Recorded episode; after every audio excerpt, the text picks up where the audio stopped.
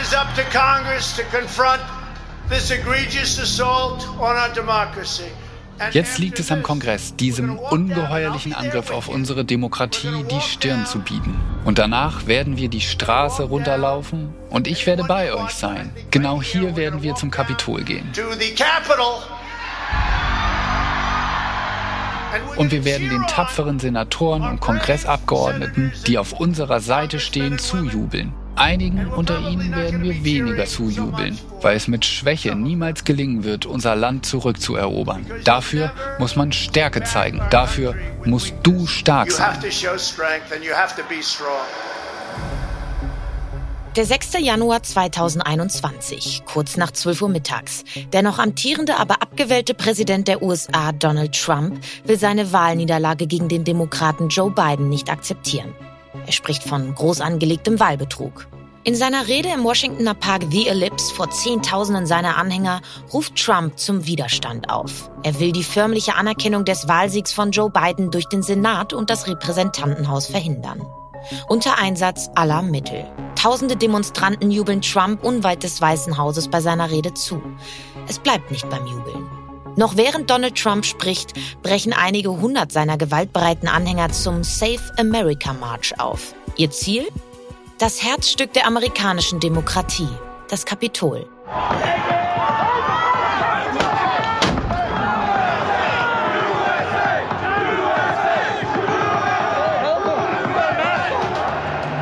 Sie überwinden Absperrungen, schlagen die sich in der Unterzahl befindenden Polizisten nieder. Fensterscheiben gehen zu Bruch, Türen werden aufgebrochen, laufende Sitzungen werden hektisch unterbrochen, Sitzungssäle evakuiert, Politiker in Sicherheit gebracht. Im Kapitol der Vereinigten Staaten von Amerika tobt der Mob. Und der Mob wird immer größer.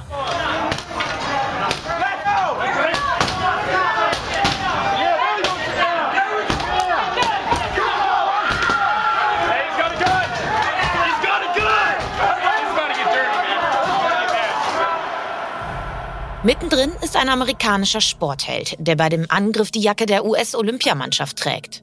Dieser Mann ist ein mehrfacher Weltmeister, ja sogar ein zweifacher Olympiasieger. Und nach dem 6. Januar 2021 auch ein vom FBI gesuchter Terrorist.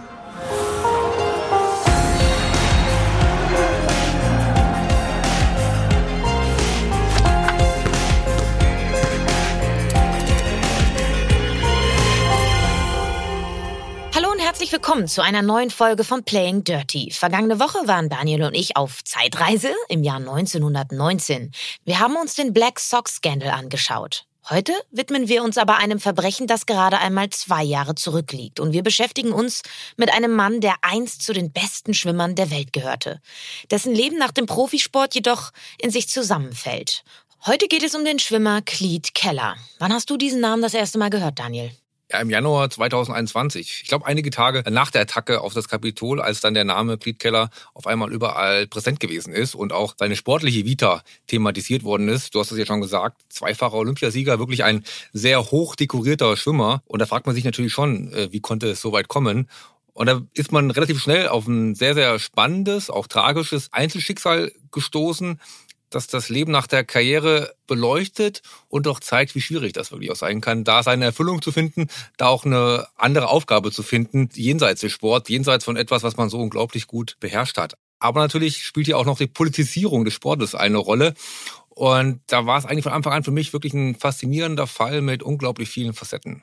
Und um all das, was nach Cleet Kellers Karriere passiert ist, verstehen zu können, sollten wir diesen Mann in seiner Gesamtheit ein bisschen besser kennenlernen. Und genau das tun wir jetzt. Auf geht's in das Leben von Cleet Keller.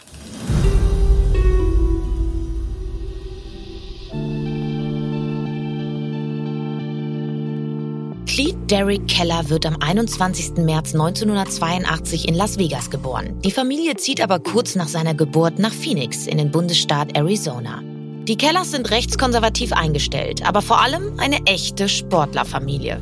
Vater Kelly ist ein ausgezeichneter Basketballspieler und hat für die Arizona State University gespielt. Mutter Karen hat ebenfalls für die Arizona State zahlreiche Schwimmwettbewerbe bestritten. Cleet entscheidet sich für den Sport seiner Mutter, genau wie seine ältere Schwester Kelsey und seine jüngere Schwester Kaylin. Sport ist in seiner Kindheit sehr präsent. Was allerdings fehlt? Liebe und Geborgenheit. Mal einfach in den Arm nehmen und gedrückt werden, kennt Cleet nicht. Egal ob zu seiner Mutter oder seinem Vater. Das Verhältnis zu seinen Eltern ist distanziert. Er kann sich Anerkennung bei den beiden ehemaligen Leistungssportlern nur holen, indem er sportlich von sich reden macht. Und das macht er. Schon in der Arcadia High School schwimmt er allen davon. Der Wettbewerb zwischen einzelnen Highschools ist schon bald zu klein für Teenager Cleet. Er nimmt 1998 als 16-Jähriger zum ersten Mal an den nationalen Meisterschaften der Männer teil. Dort wird er als bester Rookie ausgezeichnet. Ein Jahr später gewinnt er bei dem gleichen Wettbewerb Bronze über 1500 Meter Freistil. Über 400 Meter Freistil schwimmt er auf Platz 5. 1999 wird er sogar in die Juniorennationalmannschaft der Vereinigten Staaten aufgenommen. Und da ist er immer noch auf der Highschool. Im Jahr 2000 macht er dann seinen Highschool-Abschluss, was für ihn auch bedeutet, endlich weg von seinem gefühlsarmen Elternhaus.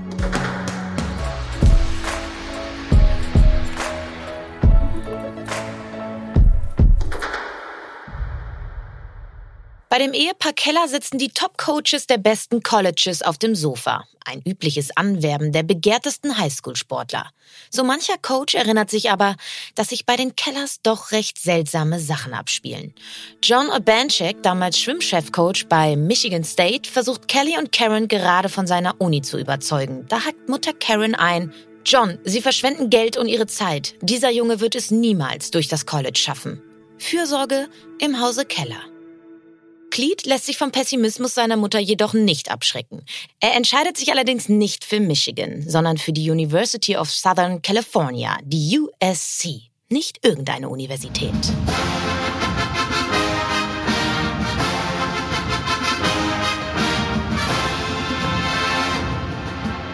Der Song der USC klingt ja schon recht martialisch, wie gerade gehört. Die Bedeutung der Universitäten für den Sport und für die Athleten oder Athletinnen in den USA haben wir hier ja schon öfters besprochen. Was macht gerade die USC aber so besonders, Daniel? Ja, die USC ist mit Sicherheit eine der Traditionsuniversitäten in den USA.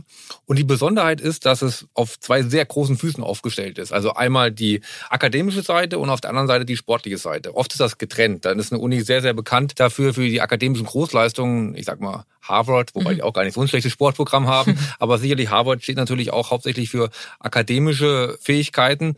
Und dann auf der anderen Seite gibt es oft Universitäten, die sehr, sehr sportlastig sind, wo der Sport eine extrem große Rolle spielt. Und die USC, die vereint eigentlich beides. Also da muss man sich nur mal angucken, wer von der USC so abgegangen ist. Da fallen einem Namen ein wie Neil Armstrong, erste Mal auf dem Mond, Filmproduzent George Lucas oder der frühere japanische Ministerpräsident Abe. Also eine sehr, sehr bunte Mischung. Zehn Nobelpreisträger kommen von der USC, also sicherlich auch eine Zahl, die jetzt nicht jede Universität behaupten kann aber eben auch parallel ein hervorragendes Sportprogramm. Äh, ich habe mir mal eine Zahl rausgesucht. Es sind allein 288 olympische Medaillen, die gewonnen worden sind von ehemaligen USC-Studenten. Das ist schon eine Zahl, die ich sehr, sehr beachtlich finde. Ich habe die sogar noch mal ein bisschen aufgedröselt. 135 Goldmedaillen, 88 Silbermedaillen und 65 Bronze. Also wirklich sehr, sehr beeindruckend. Und auch das Schwimmprogramm, wo er dann Glied teil war, hat zehn nationale Meisterschaften gewinnen können. Also auch eines, was ganz vorne in den USA dabei gewesen ist. Und für Cleat war sicherlich ein Jackpot an der USC sein zu können, weil eine bessere Ausbildung, ein besseres College-Lifestyle und äh, parallel doch äh, sich so für den Sport vorbereiten zu können, hätte er nicht bekommen können. Also ich würde wirklich sagen, Jackpot für Cleat. Richtig lange genießt Cleat seinen Jackpot aber nicht. Er geht nur zwei Jahre auf das College. Ohne Abschluss verlässt er die USC. Es scheint also, als behalte seine Mutter mit ihrer Vorhersage recht. Was Cleet Keller aber vom College mitnimmt, jede Menge sportliche Titel und Ehrungen. Mit der USC gewinnt Keller gleich mehrere Einzel- und Staffelmeisterschaften der NCAA über Disziplinen 200, 500 und 1650 Meter Freistil sowie in den Freistil-Staffeln. In den Jahren 2000 und 2001 wird Keller in das United States Swimming All-Star Team berufen. Bei den Olympischen Spielen 2000 feiert er dann auch noch sein Olympiadebüt. Er holt Bronze über die 400 Meter Freistil in Sydney.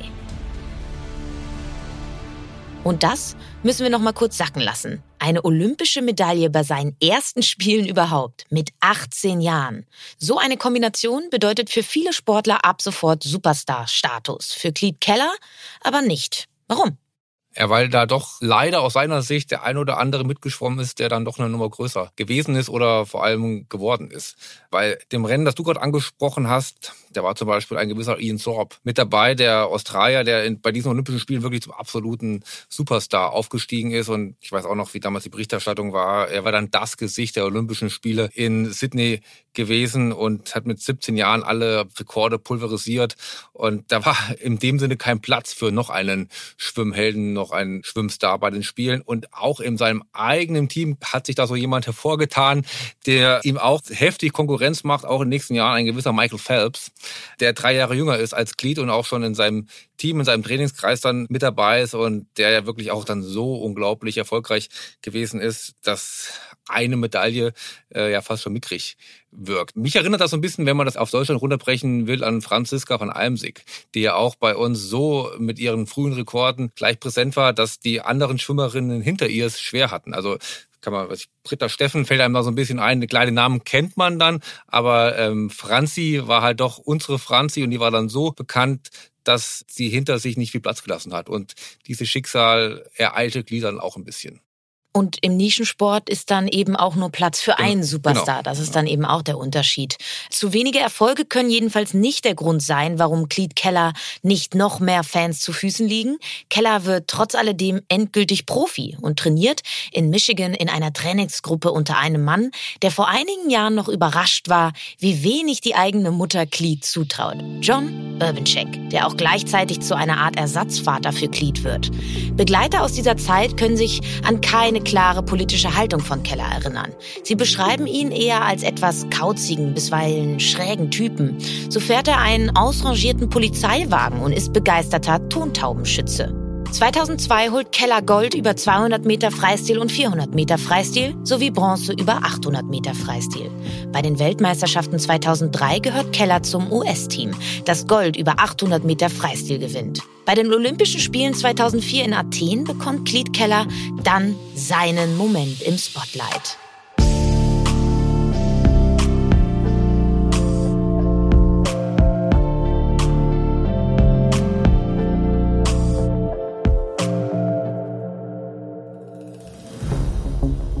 Bei der 4x200 Meter Freistilstaffel geht Australien um Superstar Ian Thorpe als großer Favorit ins Rennen. Seit sieben Jahren sind die Jungs aus Down Under ungeschlagen. Ihr Gold? Nur eine Formsache.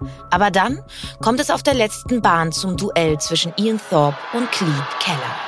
Only one lap to go. Thorpe will have the kick. Es geht in die letzte Bahn. Ford muss mit seiner Schuhgröße 52 richtig reintreten. Jetzt kommt Keller und jetzt sehen wir Ian Thorpe. Kann Keller ihn schlagen? Die zwei Teams feuern an, können nur noch zuschauen. Keller reißt es bis jetzt. Er ist in Führung, nur noch 15 Meter. Das wird ein grandioses Finish. Amerika gegen Australien. Die USA haben es geschafft. Die USA haben den Olympiasieger abgesetzt. Cleet Keller kann den Angriff von Superstar Ian Thorpe abwehren und schwimmt mit seinem Team in Athen, der Wiege der Olympischen Spiele, zu Staffelgold. Mit 0,13 Sekunden Vorsprung auf Wunderschwimmer Thorpe. Es ist der sportliche Höhepunkt in der Karriere von Cleet Keller, an den er sich im Gespräch mit Olympic.com folgendermaßen erinnert. It was, it was an amazing feeling. Es war ein unglaubliches Gefühl. Ich glaube nicht, dass ich es mit etwas vergleichen kann. Obwohl ich sagen würde, dass die Geburt meines ersten Kindes genauso intensiv war. Es war einfach Glück, Aufregung, Erleichterung, alles in einem zusammen. Es bleibt aber Kellers einziger Moment im absoluten Scheinwerferlicht. Danach sammelt er noch weitere Titel und Medaillen. Aber wie wir ja von Daniel gehört haben, schwimmt er eben nicht nur zur gleichen Zeit wie sein australischer Konkurrent Ian Thorpe, sondern auch zur Glanzzeit seines Landsmanns Michael Phelps. Michael Phelps, Daniel, kannst du uns bitte mal kurz die Bedeutung und Größe dieses Schwimmers für uns einordnen? Ja, sehr gerne, mache ich auch nochmal. Wir haben ja eben schon kurz über Ian Sorb gesprochen und das ist jetzt nochmal eine andere Liga, wenn man sich Michael Phelps anguckt. Das muss man sich wirklich manchmal auf der Zunge zergehen lassen. 28 olympische Medaillen hat einer gewonnen. Also das ist Michael Phelps.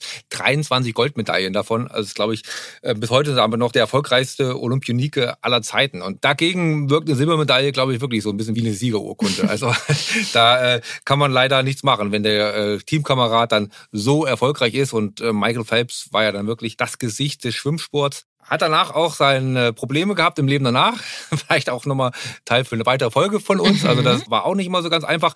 Aber Cleat hat es danach wirklich schwerer gehabt im Leben danach. Und ich glaube, dass es auch vielleicht auch schon ein bisschen damit zu tun hatte, dass da so zwei Überschwimmer vor ihm waren und mit Michael Phelps wirklich ein Überschwimmer vor ihm im eigenen Team gewesen ist und Keller da ohne Frage immer die zweite Geige, manchmal sogar die dritte gespielt hat. Muss wahnsinnig frustrierend sein, oder? Ja, total. Also ich glaub, du trainierst ja nicht weniger, ne? Genau, du schwimmst praktisch die Gegend, man kann das Bild vielleicht einer Gegenschwimmanlage bemühen, dass man schwimmt und schwimmt und einfach nicht vorankommt, vom eigenen Gefühl her. 2007 kehrt Cleat jedenfalls an die Universität zurück, um seinen Abschluss nachzuholen. Er schwimmt zwar auch wieder für die USC, diesmal hat sein Abschluss aber höchste Priorität. In seiner ersten USC-Zeit war er für Naturwissenschaften und Politik eingeschrieben und eine Zeit lang auch für Baumanagement. 2009 hält er endlich seinen Abschluss in den Händen. Politik und Immobilienentwicklung sind schließlich die beiden Fächer, für die er einen Bachelorabschluss erhält. Bei der feierlichen Zeremonie und Zeugnisübergabe in Los Angeles sind weder sein Vater noch seine Mutter vor Ort. Er nimmt auch noch einmal an den Olympischen Spielen teil. 2008 holt er offiziell noch einmal Gold mit der 4x200 Meter Staffel. Warum offiziell? Er kommt nur in einem der Vorläufe zum Einsatz. Im Finale wird er nicht eingesetzt. Das IOC führt ihn trotzdem offiziell als Olympiasieger. Nach den Spielen in Peking beendet Cleet Keller seine Schwimmkarriere.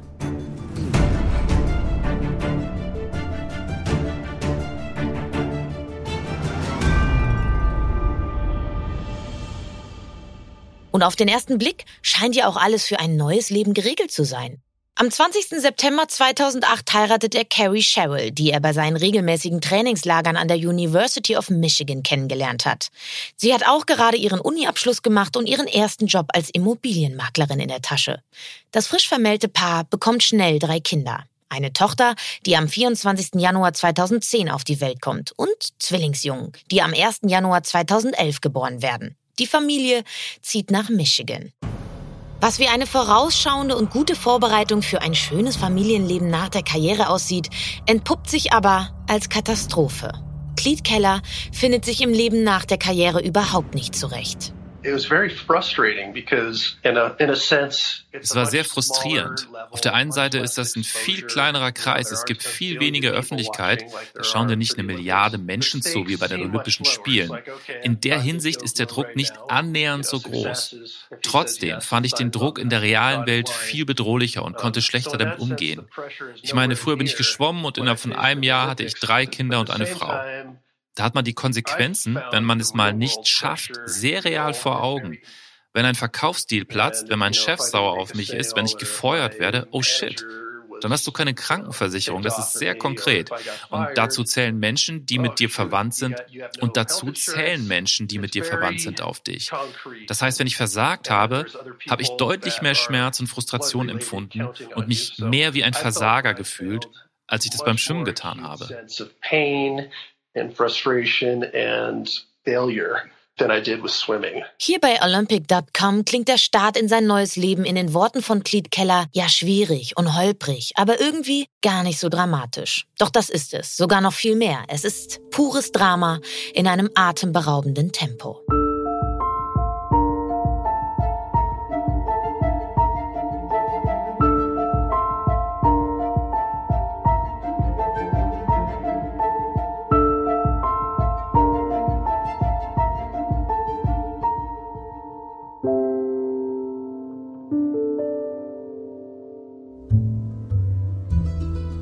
2010 beginnt das Kartenhaus von Cleet Keller einzustürzen.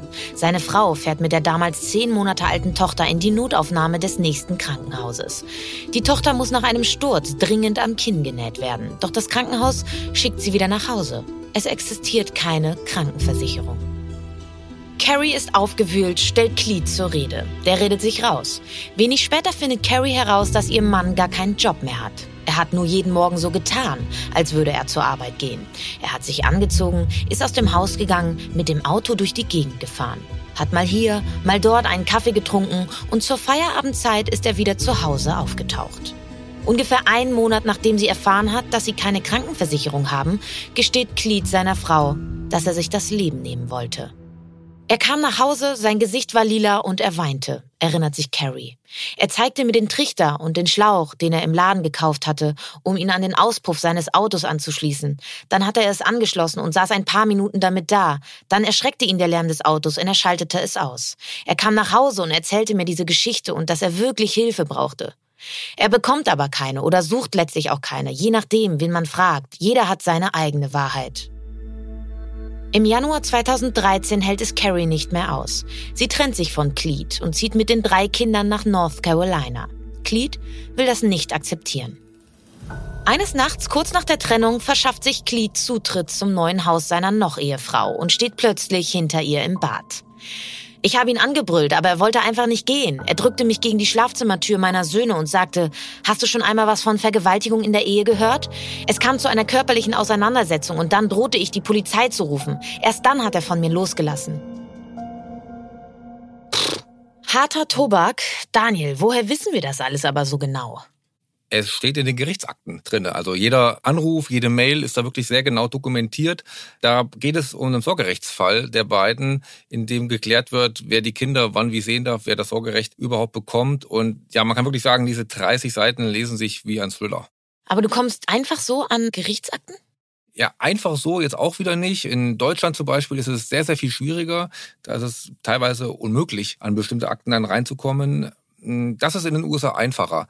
Bestimmte Informationen hängen da schon im Gerichtsgebäude aus, mit Adressen und auch die Fälle hängen da aus. Also da ist es schon sozusagen rein örtlich einfacher ranzukommen. Wenn man dann nochmal den einen oder anderen anruft oder eine Mail schreibt, dann ist es auch wirklich einfacher, an die wirklichen Gerichtsakten ranzukommen. Und ich habe noch ein paar Kollegen oder auch Freunde in den USA, die mir jetzt in diesem konkreten Fall geholfen haben und die mir dann auch die Gerichtsakte gegeben haben. Und das ist schon krass, was man da für intimste Details lesen kann, was dann wirklich da dann drinnen steht in der Akte. Und man kann das vielleicht sich so vorstellen, es gibt so zwei Pole, die das Gericht oder die Staatsanwaltschaft dann hat. In Deutschland hat die Resozialisierung oberste Priorität. Da sagt man, es geht darum, dass ein Täter, wenn er verurteilt ist oder auch freigesprochen wird, danach wirklich die hundertprozentige Chance hat, wieder ein Leben zu führen, als sei nichts passiert, in Anführungszeichen. Und in den USA ist die Transparenz sehr, sehr wichtig, dass man nie den Eindruck hat, dass da irgendwas gemauschelt wird oder dass da irgendwelche Absprachen getroffen worden sind, sondern dass da wirklich man eins zu eins nachvollziehen kann,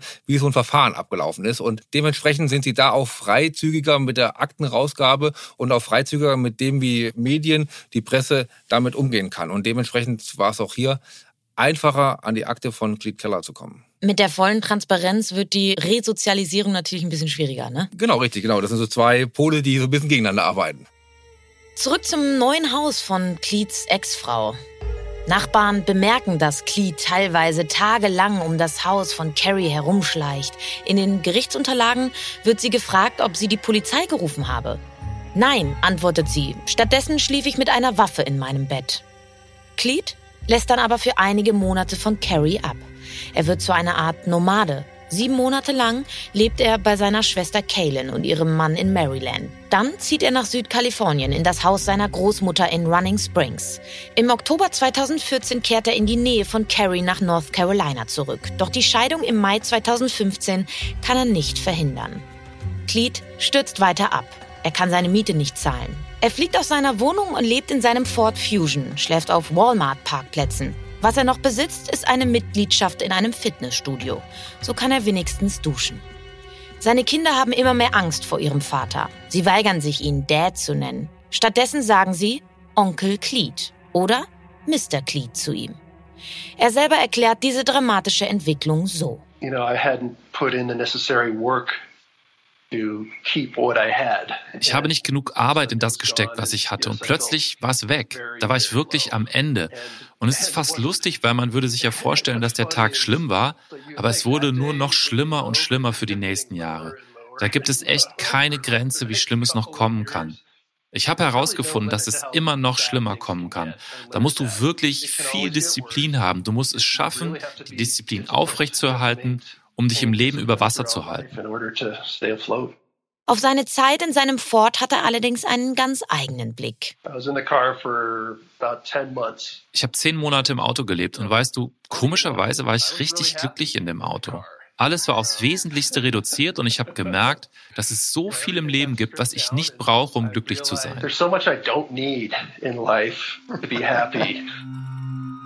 Nach der Scheidung erhält seine nun Ex-Frau das Sorgerecht. Aber erst 2017 scheint Keller zurück in die Bahn zu finden. Er zieht nach Colorado Springs am östlichen Rand der Rocky Mountains. Er erwirbt dort eine Maklerlizenz und arbeitet als Immobilienmakler. Kollegen erinnern sich an einen ruhigen, sympathischen Mann, der gerne Mountainbike fährt und wandert. Mit der Corona-Pandemie 2020 radikalisiert er sich allerdings. Seine Posts in den sozialen Medien triefen nur so von Verschwörungstheorien und er outet sich als großer Fan von Donald Trump. Einmal kommt es fast zu einer Schlägerei, als Keller in der Hochphase der Pandemie ohne Maske im Supermarkt einkauft und ein anderer Kunde ihn bittet, eine Maske zu tragen. Sein Credo? Das System, das mir schon meine Kinder gestohlen hat, stiehlt mir nun auch meine Freiheit. Im August 2020 erlaubt Keller, laut Gerichtsakten, die Daniel ja einsehen konnte, seinen neunjährigen Zwillingen aus dem Fenster eines fahrenden Fahrzeugs mit einem Luftgewehr auf Straßenschilder zu schießen.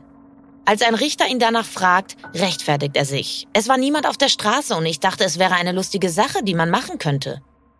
Er trifft sich mit mehreren Hardlinern der Republikaner und man überlegt, wie man den Olympiasieger für die gemeinsame politische Agenda nutzen kann.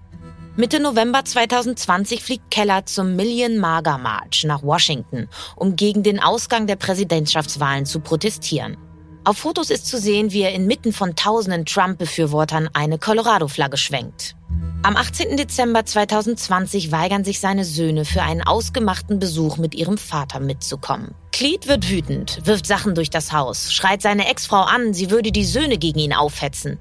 Carrie ruft die Polizei, die kurz vor halb acht abends eintrifft und die Situation beruhigen kann. 16 Tage nach diesem Vorfall bricht Cleet Keller zu seinem ganz persönlichen Sturm auf das Kapitol auf.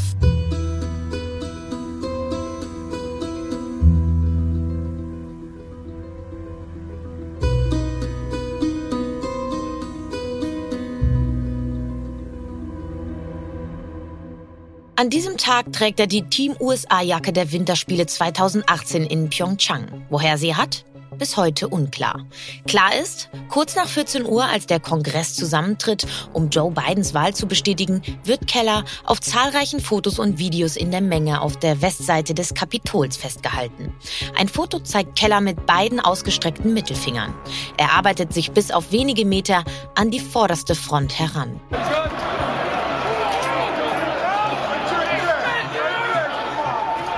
Die Polizei kämpft mit Pfefferspray, Metallbarrikaden und Tränengasgranaten gegen die Eindringlinge.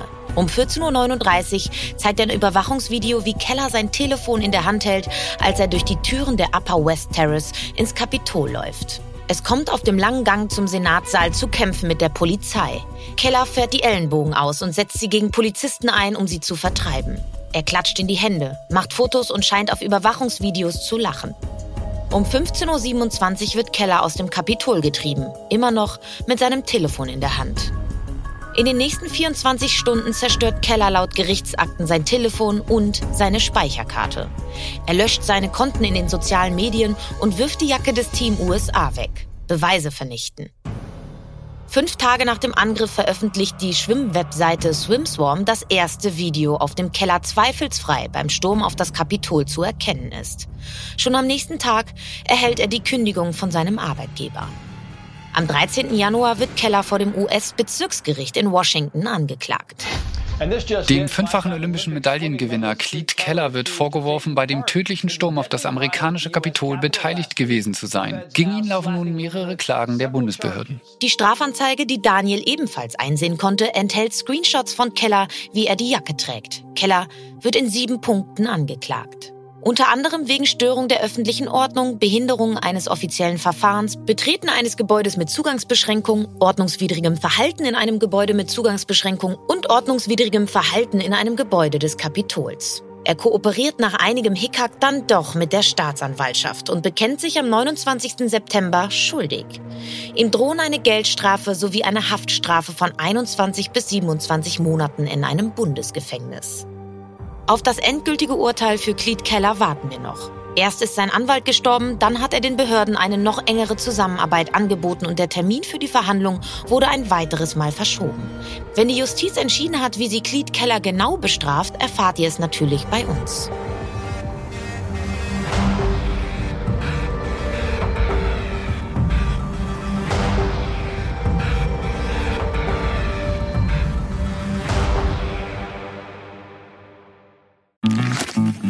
Werbung. Servus, hier spricht Christian Falk, euer Bayern Insider. Im Bild-Podcast Bayern Insider gibt's die heißesten Gerüchte rund um den FC Bayern jeden Freitag. Kommt mit und ich nehme euch hinter die Kulissen des Rekordmeisters. Werbung Ende. Cleet Keller. Was haben wir jetzt hier für einen Sportler, Daniel? Einen gefährlichen politischen Extremisten? Einen Terroristen? Was hast du nach dem Studieren der ganzen Akten für einen Eindruck von diesem zweifachen Olympiasieger erhalten? Ja, ich muss schon sagen, dass sich da bei mir ein Umdenken eingestellt hat. Mhm. Wir sind das Thema angegangen und hatten eigentlich im Kopf, wir machen eine Folge über Politisierung. Das lag irgendwie ja auch auf der Hand.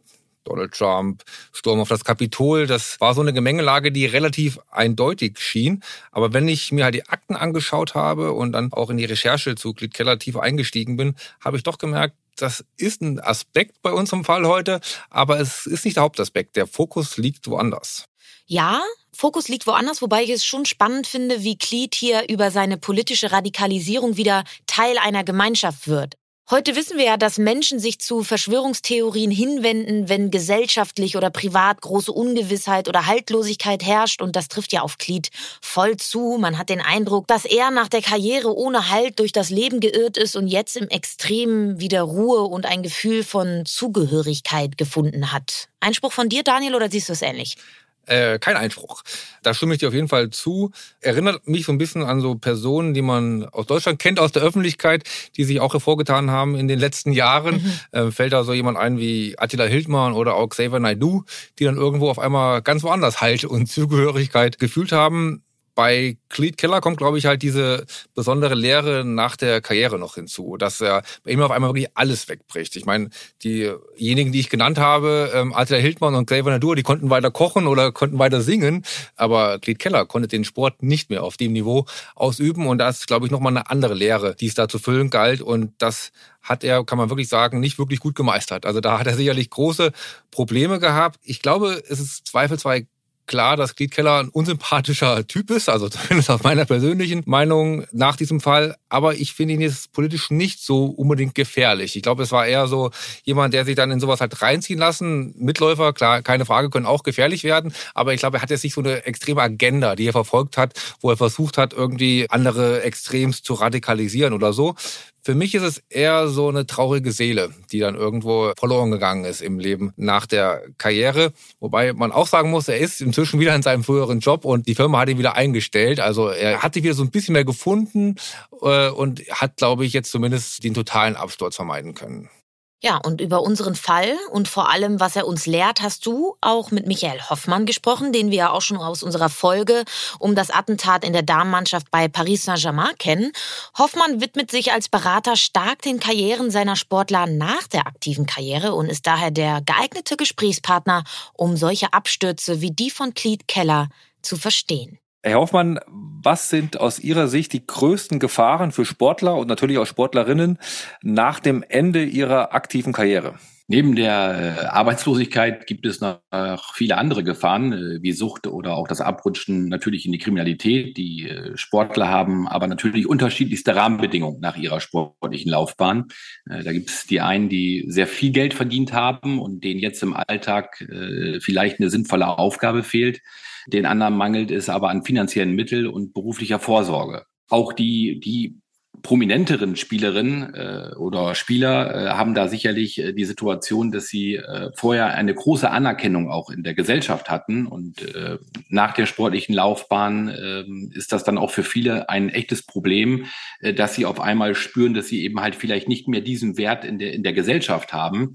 Und äh, hier ist es meiner Meinung nach sehr sehr wichtig, dass man äh, mit dieser Kategorie von Sportlern frühzeitig äh, während der Karriere schon an einer sinnvollen Aufgabe arbeitet, wo wo der Prominente am Ende des Tages dann auch die Möglichkeit hat, sich diese Anerkennung auch auf einem zweiten Wege zu erarbeiten. Stoßen Sie da in der täglichen Arbeit auf offene Ohren oder ist es teilweise ähm, schwierig, äh, Klienten und Klientinnen von dieser Notwendigkeit zu überzeugen? Also vielen Sportlern fehlt einfach der Masterplan nach der sportlichen Laufbahn. Und dieser muss meiner Meinung nach äh, schon in der aktiven Laufbahn mit dem Sportler gemeinsam erarbeitet werden. Leider sind hier nicht immer die besten Rahmenbedingungen gelegt, weil auch die klassischen Spielervermittler vielleicht nicht die geeignetsten Ansprechpartner für die berufliche Karriere in der Wirtschaft sind.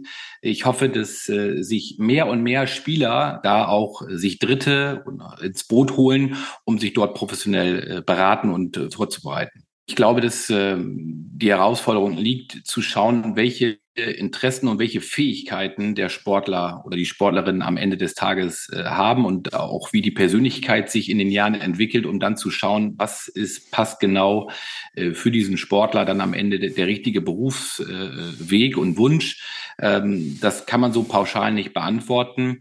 Ähm, glaube, dass da aber einfach wichtig ist, dass man eben halt, wie gesagt, äh, mit Menschen aus der Wirtschaft dann auch den Austausch haben muss. Das ist ja insbesondere einer unserer großen Expertisen in unserer Agentur, dass wir das eben halt äh, mit unseren Sportlern besprechen und sie darauf bestmöglichst vorbereiten, äh, sei es durch, durch Praktikas in Unternehmen, die individuell zugeschnitten sind oder eben halt auch Studienangeboten. Disziplin, Zielorientierung und so, das sind ja Fähigkeiten, die auch in der Wirtschaft dann sehr gefragt sind. Absolut. Äh, und diese Tugenden, die sind natürlich auch gesucht heutzutage.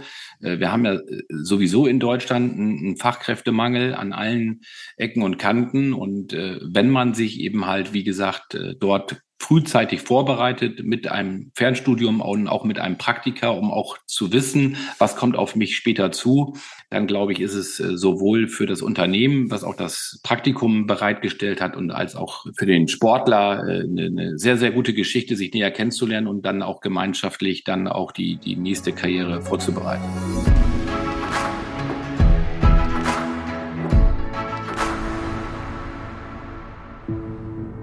Die Zeit nach der Karriere ist für viele Sportlerinnen und Sportler eine Leerstelle. Umso wichtiger sind Berater wie Michael Hoffmann, die diese Lehrstelle mit Visionen und Möglichkeiten befüllen.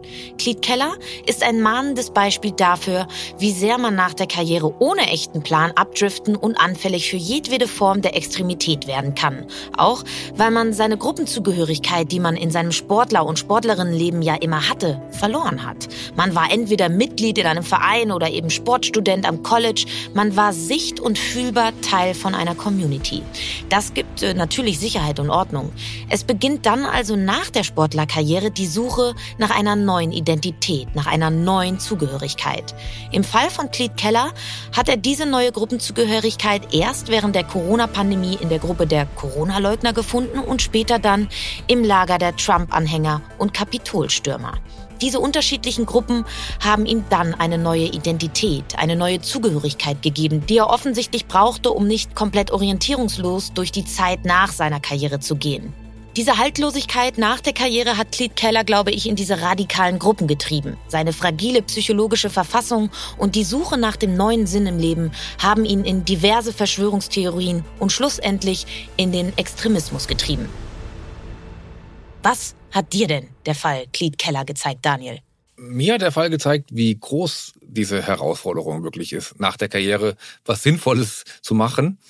Und ich musste da wirklich immer wieder an ein Gespräch denken, das ich mit Michael Stich geführt habe, dem ehemaligen Wimbledon-Sieger, der auch gesagt hat, das klingt leicht, aber man muss sich immer wieder vor Augen führen, in seinem Fall, er gehörte zu den fünf besten Tennisspielern der Welt, war zeitweise vielleicht sogar der allerbeste.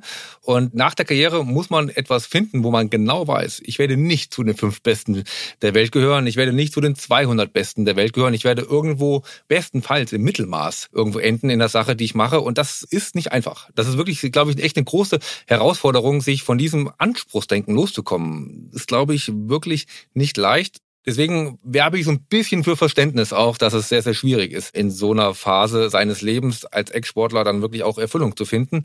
Kommen auch wieder bei mir so ein bisschen Vibes nach Martin Nykänen auf. Unsere Folge über den finnischen Skispringer, bei dem der Alkohol noch dazu kam, der wirklich auch vollkommen verloren nach der Karriere gewesen ist. Und bei so jemanden und auch bei Cleat, glaube ich, ist es schon klar erkennbar, dass sie es alleine einfach nicht schaffen. Die hätten einfach wirklich Hilfe gebraucht, die hätten Unterstützung gebraucht, sei es von familiärer Seite, Ex-Kollegen, so jemanden, der es halt ein bisschen besseren Überblick hat, wie so ein Michael Stich vielleicht. Wenn sie sich mit solchen Personen unterhalten hätten, dann wäre das vielleicht auch für sie einfacher gewesen und sie hätten vielleicht diese große Herausforderung erfolgreicher bewältigen können.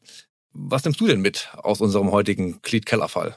Ich glaube, man darf nicht vergessen, dass der Leistungspeak von Profisportlern meist so in ihren Zwanzigern ja. ähm, liegt und mit Mitte 30 ist dann ja meistens Schluss. Also da ist ja noch eine ganze, ganze, ganze Strecke zu gehen im Leben und sie müssen sich dann plötzlich mit Mitte 30 fragen, was sie sonst eigentlich noch vom Leben wollen und was sie überhaupt sonst noch können. Genau. Und manche verzweifeln da eben dran, wie im Glied Keller, weil sie sich ja seit Kindertagen auch nur mit diesem einen Thema Sport beschäftigt haben. Also alles hat sich darum gedreht und also niemand hat sie auch wirklich auf diesen Bruch nach der Karriere vorbereitet. Wer nach der Schule oder dem College Spitzensport betreiben und davon leben will, hat ja auch ohnehin nicht so sonderlich viel Auswahl in anderen Lebensbereichen. Neben dem Training zu arbeiten oder zu studieren, das bedarf sehr, sehr viel Disziplin. Das hat ja auch Cleet Keller dann gezeigt, der erst seinen Abschluss nicht geschafft hat und dann nochmal nachgeholt hat.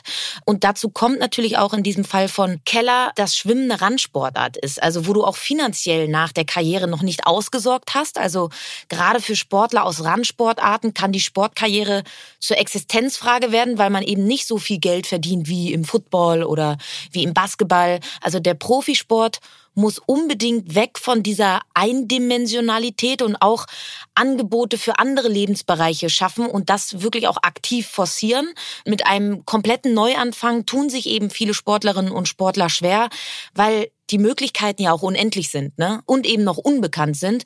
Und ich glaube, da braucht es einfach viel mehr institutionelle Unterstützung und Vorbereitung, gerade während der Karriere, allen voran zum Schutze der Sportlerinnen und Sportler. Und das war's mit Cleet Keller. Vorerst. Ein Fall, der gar nicht so politisch ist, wie wir zuerst gedacht haben. Wie gesagt, wenn das Urteil für ihn feststeht, erfahrt ihr es bei Playing Dirty.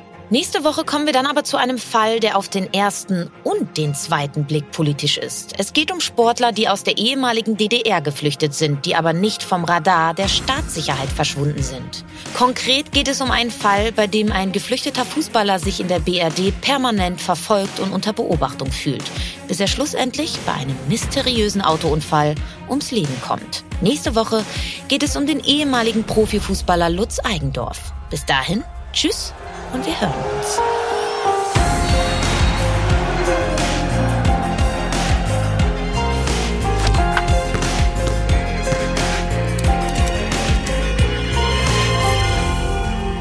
Das war Playing Dirty Sport und Verbrechen mit Lena Kassel und Daniel Mücksch. Wir bedanken uns bei unserem Gesprächspartner Michael Hoffmann. Playing Dirty ist ein Podcast der WakeWord Studios in Kooperation mit 7-One Audio. Konzeption, Recherche, Skript und Moderation Lena Kassel und Daniel Mücksch. Redaktion WakeWord Mira Dönges, Stefan Rommel und Johanna Steiner. Produktion WakeWord Felix Stäblein. Projektleitung WakeWord Annabel Rühlemann. Executive Producer WakeWord Sven Rüdicke und Ruben Schulze-Fröhlich. Partnermanager 7-One Audio Felix Walter. Wir freuen uns, wenn ihr diesen Podcast abonniert, liked und bewertet.